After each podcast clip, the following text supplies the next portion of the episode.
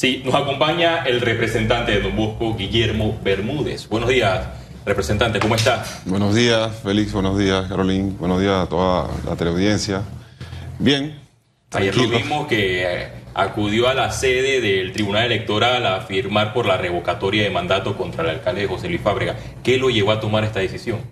Sí, bueno, yo creo que esto es un mensaje a la ciudadanía de que ellos no están solos y que igualmente todo este tipo de iniciativas que se están realizando hoy día son iniciativas que permite la ley y que legalmente esa revocatoria de mandato está caminando y que hoy vemos un alcalde que está llamando una marcha para poder confrontar a la ciudadanía y eso es lo que nosotros no, tampoco podemos permitir de una forma u otra.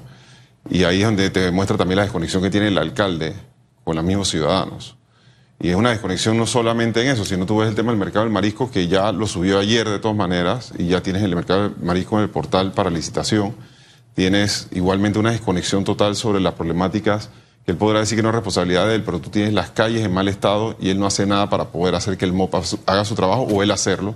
Tienes la ciudad invadida en basura y él no hace nada para que la autoridad lo haga, ni tampoco él hacerlo. Ahora, ahora bien, eh, eh, justamente el, alcalde capitalino ayer dio unas declaraciones donde él decía que él no se ha alejado de lo que fue su plan eh, que él presentó cuando aspiró a la, a la alcaldía del distrito capital y además dijo que había ganado con 173 mil votantes, de los cuales él considera que si esta revocatoria no pasa, eh, o si pasa, o si tuvieran que volver a las votaciones, tendría hasta más personas. ¿Qué opina de estas declaraciones? Y además, ¿qué opina usted de lo que él dijo también, de que porque una persona se, acercó al Tribunal Electoral a pedir a esta revocatoria, no se puede poner en juego, digamos, un sistema democrático? primero de todo, tú te das cuenta ahí la desconexión de él y la falta de conocimiento sobre el cargo que él ocupa. Aquí la ley de descentralización te dicta cuáles son los mecanismos de participación ciudadana que se deben cumplir para poder ejecutar el presupuesto de inversión por el cual él quiere llevar adelante los proyectos. Él pudo haber llevado un plan de, campaña, pero perfecto, eso es una propuesta, porque al final del camino quien decide qué se debe hacer o no se debe hacer es la ciudadanía, y para eso están los mecanismos de participación ciudadana para poder tú aprobar o no aprobar proyectos. Y ahí empieza la polémica del mercado del marisco, con la, y empecemos, que era la playa, no era un mercado. La playa se cae y viene con un mercado. Y ahí te das cuenta entonces que viene con una consulta ciudadana de 22 personas que votan a favor en un momento de pandemia y entonces él dice que es la gran consulta ciudadana sobre un proyecto que es de ciudad y no meramente de eso. Eh, es un tema que él podrá decir que tiene los votos y que si se consiguen o no se consiguen las firmas, ese es otro tema. Yo creo que aquí el mensaje claro es que el alcalde está haciendo las cosas no correctamente y la ciudadanía de una u otra forma ha mostrado con estas firmas que ya se han incluido hasta el día de hoy, de que hay una reacción por parte de ellos y un derecho de poder manifestarse que no están de acuerdo con la gestión que está realizando el alcalde. Y ahí es donde él debe ser respetuoso y no llevar a una manifestación, como está llevando hoy él una marcha, para confrontar a la ciudadanía. Y eso es lo que no podemos permitir, el irrespeto o la confrontación de él entre ciudadanos. Y creo que usted es uno de los 26 eh, representantes o concejales que hasta el momento ha firmado por la revocatoria de mandato contra el alcalde. Desde esa firma, eh, registrada ayer en el Tribunal Electoral, han surgido muchos cuestionamientos. No, que esto es politiquería del señor Guillermo Bermúdez, que aspira también a ser alcalde en las próximas elecciones y también aspira a ser diputado. ¿Qué tan cierto son estas, eh, estos señalamientos? No, esto, esto no es un tema de politiquería, este es un tema meramente de entender que la situación y que este tipo de acciones de él lleva una marcha adelante es un tema totalmente contraproducente.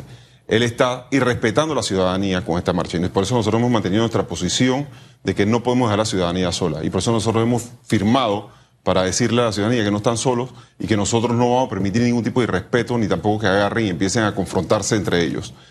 El tema de la alcaldía es un tema que veremos más adelante. En este momento nosotros estamos como concejal y representante que tenemos que hacer trabajo nosotros en Don Bosco. ¿No descarta que aspira a la, a la, alcaldía? Todavía nosotros no hemos tomado la decisión sobre para dónde vamos a ir en las próximas elecciones, pero creo que eso vendrá en su momento y tendremos que tomar una decisión. Usted fue secretario en la alcaldía Nosotros fuimos secretarios generales en, la alcaldía anterior. El señor Blandón, y por ahora entonces no, no hay aspiraciones o no han manifestado sus manifestaciones, su, aspiración. No, es que es importante entenderlo dentro de un contexto Aspiraciones siempre hay, porque como que él dice que respira, aspira. Sí había aspiraciones, pero yo creo que eso llegará el momento para eso. En estos momentos no podemos desvirtuar un tema de lo que está pasando, que, que es una marcha que el alcalde es definitivo, está llevando a una ciudadanía a confrontar, que no es correcto lo que está haciendo.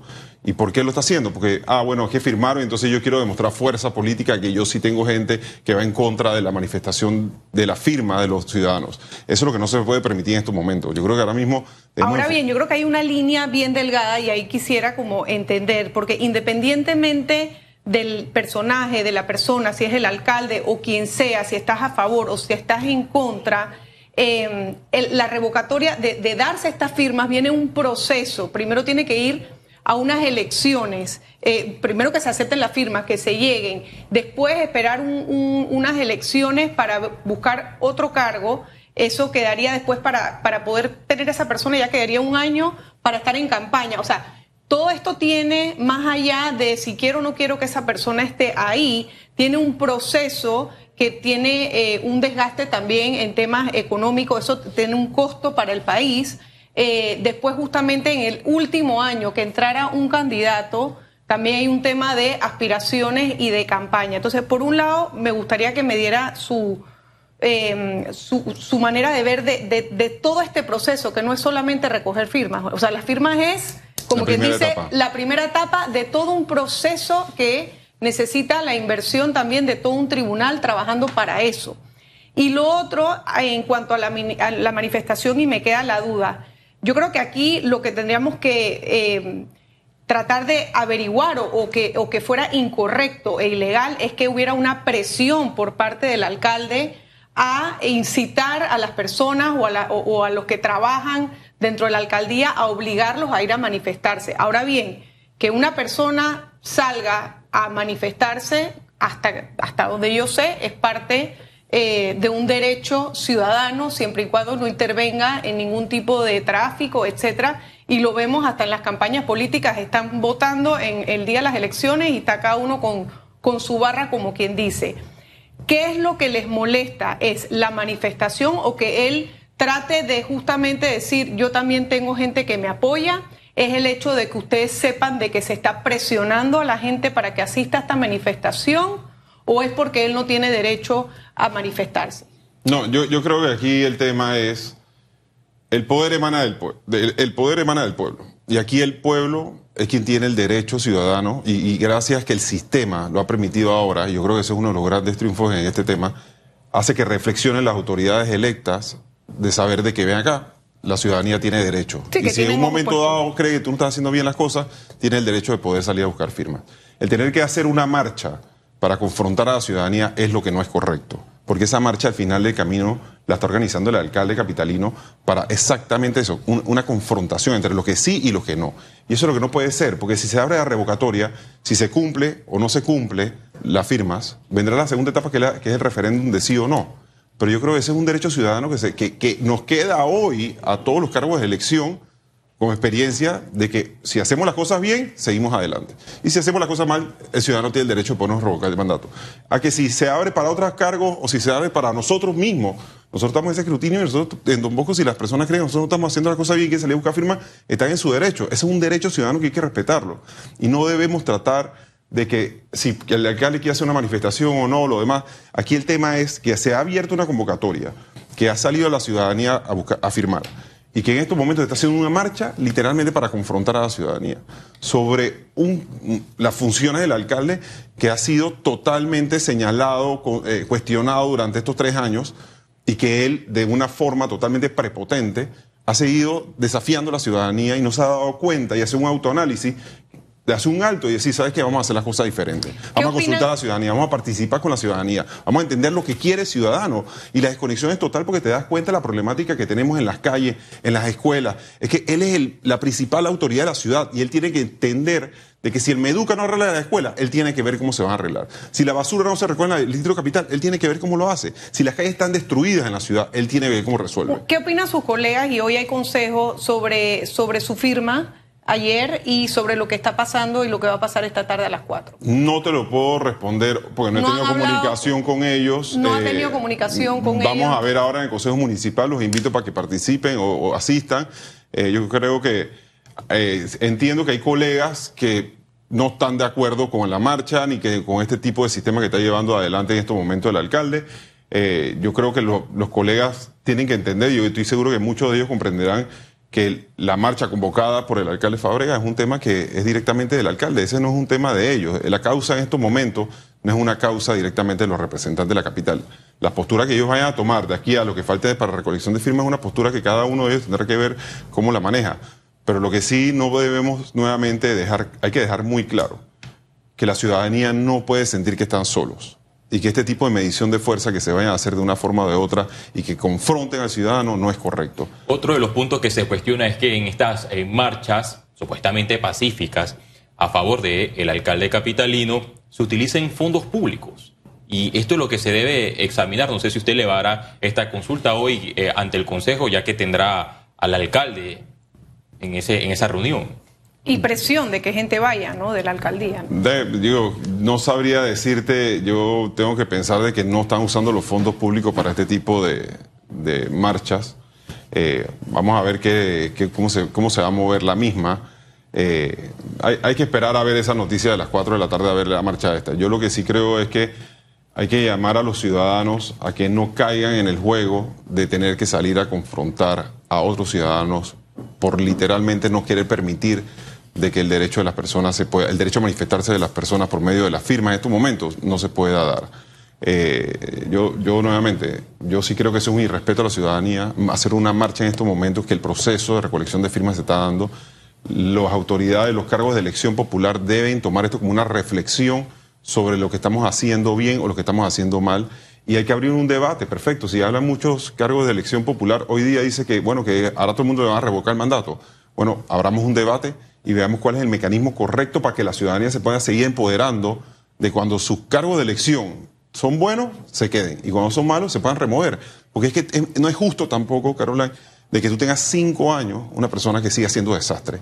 Y desastre con una ciudad como la estamos viendo hoy. Hoy la ciudad de Panamá es un desastre. Claro, yo, yo por eso le decía, o sea, independientemente, porque uno podrá decir en un caso específico o los resultados que ha podido dar un funcionario en los últimos dos o tres años, eh, pero cuando obviamente la regla va para todo el mundo, ¿qué precedente pudiera darse de, conseguirse las firmas, de ir a un referéndum y de que esta revocatoria se diera? O sea, ¿qué precedente pudiera plantearse en un tema como, bueno, no me gustó algo que hice, agarro un grupo, pongo, eh, voy al tribunal electoral, pido una revocatoria y empiezo a recoger firmas. O sea, yo lo que siento es que independientemente, por eso estoy tratando de sacar a la persona, a la situación, para poder ver cómo se daría esto de crearse ese precedente y que pudiera ser eh, ya de tema general. Yo creo que va a ser un buen precedente, sea la situación que se recolecte o no se recolecte en la firma, ya queda un precedente sentado de que, la ciudadanía está empoderada, de que la ciudadanía no va a permitir de que se sigan dando este tipo de, de malos manejos en los cargos. Este es un precedente que ya para los cargos de elección popular de hoy en adelante, sabemos de que siempre el poder emana del pueblo y es el pueblo quien nos pone y es el pueblo que nos puede quitar mañana. No es una cifra baja, tenemos claro, no son 20 mil eh, firmas, son 198 mil firmas, lo cual es una cifra bastante alta eh, y hay que ver qué pasa en los próximos días, en los próximos meses para ver si se va a recolectar. Lo que yo creo que el alcalde sí debe entender el llamado de atención que una parte de la ciudadanía ya ha hecho y entender de que ven acá, yo tengo que ver cómo de alguna forma u otra cambio el rumbo, mejoro las cosas o consulto más o converso más con la ciudadanía para, para que se vea esas ganas de poder cambiar las cosas y no esa prepotencia con la que salen los medios de comunicación a hablar y dice, es que a mí me votaron tantas personas y por eso yo soy la persona que soy y mi plan de campaña era ese. Ese no es la forma, la forma es entender de que la participación ciudadana cada día es más importante. Y los mecanismos de participación ciudadana están en la ley de descentralización y él tiene que cumplirlos por ley. ¿Cómo ha sido esa relación justamente en, los consejos? ¿Cómo, ¿Cómo, ha estado yendo? ¿Han estado conversando? ¿Cómo, cómo se ha dado eso detrás de, de yo, yo tengo ya casi un año que no entro. Yo no, la comunicación con el alcalde realmente es meramente eh, en el Consejo Municipal. A mí, yo voto muchos de los proyectos a favor, otros muchos los voto en contra sencillamente porque no los explican, porque meten adendas, porque hacen proyectos y acuerdos municipales que no lo está él explicando en el Consejo Municipal. Y es una lástima porque definitivo tiene mayoría en el Consejo Municipal. No, nosotros no tenemos mayoría, la oposición no tiene mayoría. Y él tiene cuenta con 23, 22, 20, 24 votos siempre Nosotros, la gran mayoría, cuando son proyectos polémicos o proyectos que no se han consultado o que son proyectos que de verdad no hay una explicación lógica para que se lleven adelante los proyectos, nosotros votamos en contra. Pero así mismo como votamos en contra en proyectos, también votamos a favor en proyectos de ciudad. Pero hay que entender las cosas que hay que realizar. Desde, desde la Asociación de Municipios de Panamá han surgido muchas reacciones de supuesta persecución contra los representantes, contra los alcaldes. Uno, por la revocatoria de mandato que marcha a buen ritmo con las 12.000 firmas hasta el momento, y dos, con la eliminación eh, de las licencias con sueldo. Y señalan a una sola persona, al abogado Roberto Ruiz Díaz, quien interpuso esta demanda de inconstitucionalidad ante la Corte Suprema de Justicia y que en efecto la ganó porque todos los magistrados votaron de manera unánime. Y dos, con la revocatoria de mandato. ¿Existe una persecución o no existe? No, yo, yo, yo creo que las herramientas se han dado. El sistema ya está colapsado. Y lo que, está, lo que estamos viendo ahora es, bueno, en este caso, una persona que lo ha hecho y ha salido favorable. Pero cuando tú hablas con las personas, ¿por qué una persona tiene doble salario cuando ya tú no estás trabajando en ese puesto? ¿Por qué razón tú tienes, tú dejaste de trabajar en un ministerio en una institución y sigues cobrando 3 mil dólares cuando tú estás trabajando como concejal? Las reglas de juego deben ser ecuánimes para todos y debemos saber que estas son las nuevas reglas del juego. Y así mismo, como tú dices, la revocatoria del mandato, ya sabemos, las próximas elecciones del 2024, quien quiera ser representante de corregimiento, estos son los salarios, estas son las retribuciones que van a recibir. No hay doble salario. Tú estás en un ministerio, bueno, piensa bien, si tú quieres ir a trabajar como representante, como alcalde o como diputado, y estas son las reglas del juego que tú tienes que tener. Y ya no vas a poder cobrar dos veces el salario, o pudiera haberse una reforma a la ley y permitirte decir, ¿sabes qué? Con el salario que yo estoy hoy día, me sirve mejor que ser un, el salario de representante y te puedes quedar con, con ese salario. Eso pudieran ser cosas que se pudieran reformar en la ley. Lo que sí no es justo, y yo creo que es un tema moral y que ya la gente lo ha entendido y, y, cuesta para representantes, como tú dices, hay una persecución y demás, es que digan, ahora me quitaron el doble salario, me quitaron la movilización, ahora no estoy ganando lo que estaba ganando antes en otra institución. Entonces yo sí creo que ese es el debate que hay que llevar. Si vamos a arreglar las retribuciones, ¿cómo la vamos a arreglar? ¿Cuál es la retribución correcta para un cargo de elección popular? O cuál no lo es. Pero eso es un debate que lleva la Asamblea de Diputados. Eso no lo manejan directamente en un consejo municipal. Y ese es el debate que hay que llevar, cuál es la retribución correcta y cuáles son los mecanismos que deben ser retribución Ahora bien, la Asamblea tampoco es fácil. Eh, ¿Qué opinas? ¿Qué pasaría si llega esto a la Asamblea? Bueno, yo creo que la Asamblea tiene que preocuparse sobre eso, porque al final del camino, si tú lo hablas de una forma política, muchos de los diputados dependen de los representantes. Entonces, ese es un tema que tiene que ver la Asamblea cómo va a legislar. El clientelismo político está, está directamente involucrado en este tema. Pero bueno, cómo ser imparcial y cómo ser objetivamente legislar en este tema. Tienes que invitar a la ciudadanía a que sea partícipe de este debate. Y tienes que invitar al MEF también, porque mucho de esa plata va a tener que salir del Ministerio de Economía y Finanzas. Y hay que ver si es viable o no es viable. Si me preguntas hoy día cómo está la situación económica, de recaudación y demás, no es viable de ninguna manera un aumento salarial porque el MEF no lo va a permitir. Que si es correcto o es necesario, seguramente sí. Pero hoy día tenemos una situación en el país que estoy seguro que el MEF, cuando vayan al debate, aunque los diputados lo quieran, no va a pasar. Entonces yo sí creo que ese es un debate que hay que llevar adelante. Ese es un debate que tienen que llevarse porque en el 2024 va a haber muchos cambios. No, no, no, no nos engaño. Las cosas cambiaron en este periodo y seguirán cambiando. Y yo sí creo que es eso, porque ya el sistema, el sistema político está colapsado y la gente quiere cambios y la ciudadanía se está involucrando. Y es que el, debate en su momento se llevó a la Asamblea Nacional. Los diputados crearon una subcomisión para eliminar las licencias con sueldo y al final, hace dos semanas, la colocaron en un artículo. Fue un gol el legislativo y la Corte paralelamente reacciona. Pero lo que me llama la atención es que un representante, en teoría, y eso es lo que debe, lo que debe pasar en el principio de de la política. Y es que si yo voy a servir a la comunidad, yo no debo ver el salario, porque no estoy para servirme, sino para servir a la comunidad. Y estoy plenamente seguro que más de la mitad de eh, los representantes en el sector privado no llegan a un salario de dos mil dólares. Quizás porque no tienen eh, la preparación, quizás porque no tengan los estudios.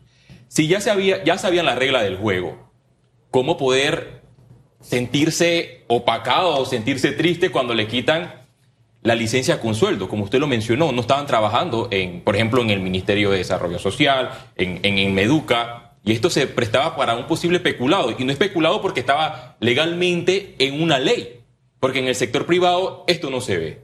En el sector privado tenemos que marcar, debemos de llegar puntual, y si no trabajamos, debemos sustentar porque nos trabajamos con, con una incapacidad, pero en, en los gobiernos locales no, no existe esto. Y también escucho a los representantes que se quejan y dicen, no, lo que pasa es que nosotros trabajamos 24/7. El representante no tiene hora de entrada ni de salida. Siempre estamos escuchando a, a- la comunidad. No sé, qué tan, no sé qué tan cierto sea que alguien pueda trabajar 24/7 y, y no duerma.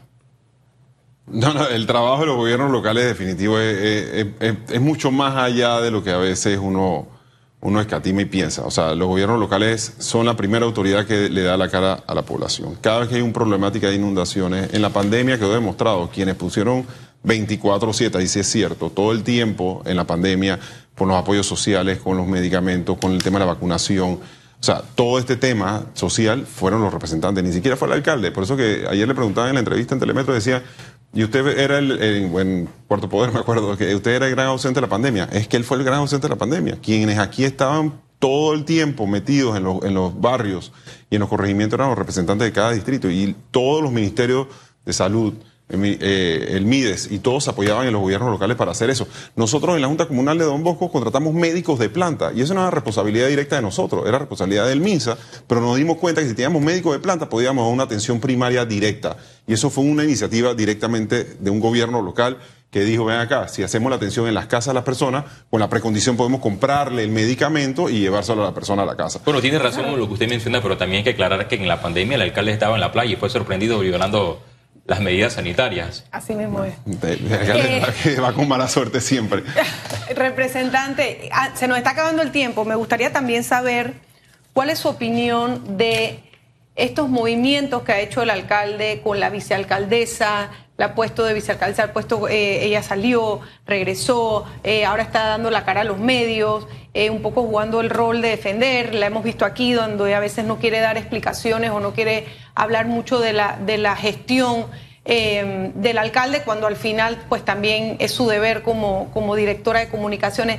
¿Qué piensa de, de- de este, de, de este rol que ha jugado Judy Meana en la alcaldía en los últimos años? Digo, algo que me llamó la atención fue que en una entrevista hace un par de días atrás, ella habló de que, de que estaba de acuerdo en el tema de la revocatoria, o sea, que era un tema popular y que había el mecanismo, pues había que la participación ciudadana en torno a las firmas, era un tema que ella estaba de acuerdo. A mí lo que lastimosamente me queda un poco la duda es de que la vicealcaldesa ha sido copartícipe de esta gestión, o sea, y tras eso sale a defender proyectos como el mercado del marisco, como otros proyectos, que al final del camino son temas que, como tú dices, que ya se puede desligar directamente de las cosas que ha hecho el alcalde.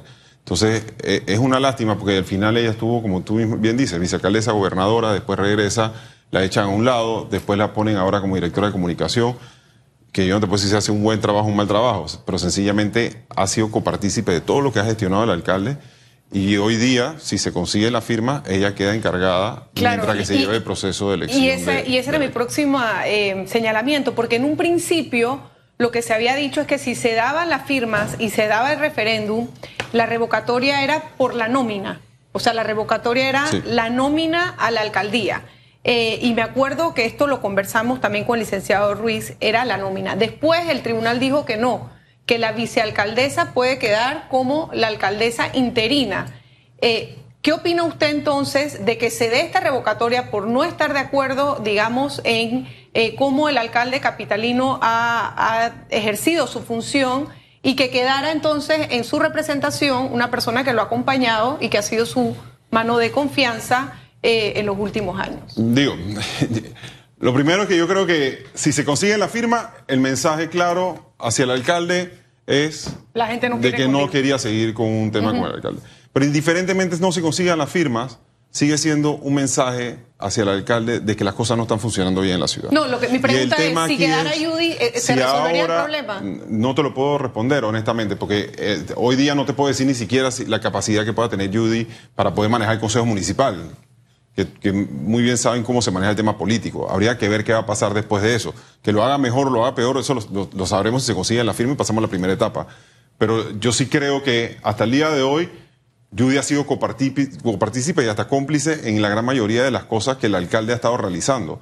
Entonces es bien difícil pensar de que ella vaya a hacer algo diferente. Esa es una realidad. Entonces habrá que esperar a que pase la primera etapa para poder entonces empezar a entender hasta dónde va a poder llegar la vicealcaldesa y qué gestión realizará la misma, ¿no? Pero yo creo que está por verse ese tema, ¿no? Fue una mala jugada que el alcalde Fábrega la colocó como directora de comunicaciones. Para él no, Pienso que para ella sí. Bueno, son parte de las impresiones en medio de estos cuestionamientos. Caroline al alcalde capitalino José Luis Fábrega. Y vamos a ver qué pasa hoy a las 4. ¿Qué, opina que va a pasar? ¿Cómo se imagina eh, lo que va a pasar hoy a las 4? No, no, de verdad que no sé. Yo espero que los colegas, eh, hoy vamos a ver ahora en el Consejo Municipal, yo creo que es importante ese tema. Yo espero que el alcalde recapacite y que ojalá hasta mandara a cancelar esa marcha que no tiene ni pie ni cabeza. Yo creo que eso es hasta echarle más gasolina al fuego, porque lo que está haciendo es desafiando a la ciudadanía, es un irrespeto a la ciudadanía ese tipo de marcha eh, que está convocando el alcalde. Y, yo creo que no es correcto. Entrar en confrontación con la ciudadanía, eso no es lo correcto. Y al final yo creo que el alcalde sigue de tumbo en tumbo cometiendo ese tipo de errores. Y este, esta marcha, la de hoy, y la marcha de mañana, sigue siendo errores. Porque entonces tú dices, ah, los alcaldes y los representantes están peleando o están tratando de confrontar al pueblo con pueblo. Eso no es correcto, eso no está bien, eso no está bien. Y mucha gente puede hacerlo por necesidad, mucha gente puede hacerlo por alguna razón y eso es lo que no debe pasar. Bien, muchísimas gracias, eh, representante de Don Bosco, Willy Bermúdez, que nunca nos confirmó tampoco si lo veremos aquí sentado como aspirante en un par de meses. Vamos a ver qué pasa. Eh, esa risa lo delata, creo. No, no, no, no, no, Hay que esperar los tiempos, no se preocupe. Yo creo que ahora mismo hay que mantenernos haciendo el trabajo y, tratando de que las cosas se hagan mejor para, para Panamá. O sea, ahora mismo necesitamos ver cómo echamos para adelante el país. Bien, gracias, representante de Don Bosco, con este tema. Vamos a ver qué pasa en ese consejo hoy a las 10 y también en esta marcha que ha convocado el alcalde capitalino para justamente pues medir un poco eh, sus fuerzas o medir eh, sus, las personas que lo están apoyando, como bien dice. Tenemos que hacer una breve pausa. Al regresar tenemos respuestas también de sus comentarios en redes sobre esta cuarta dosis, este refuerzo. Vamos a una pausa y regresamos.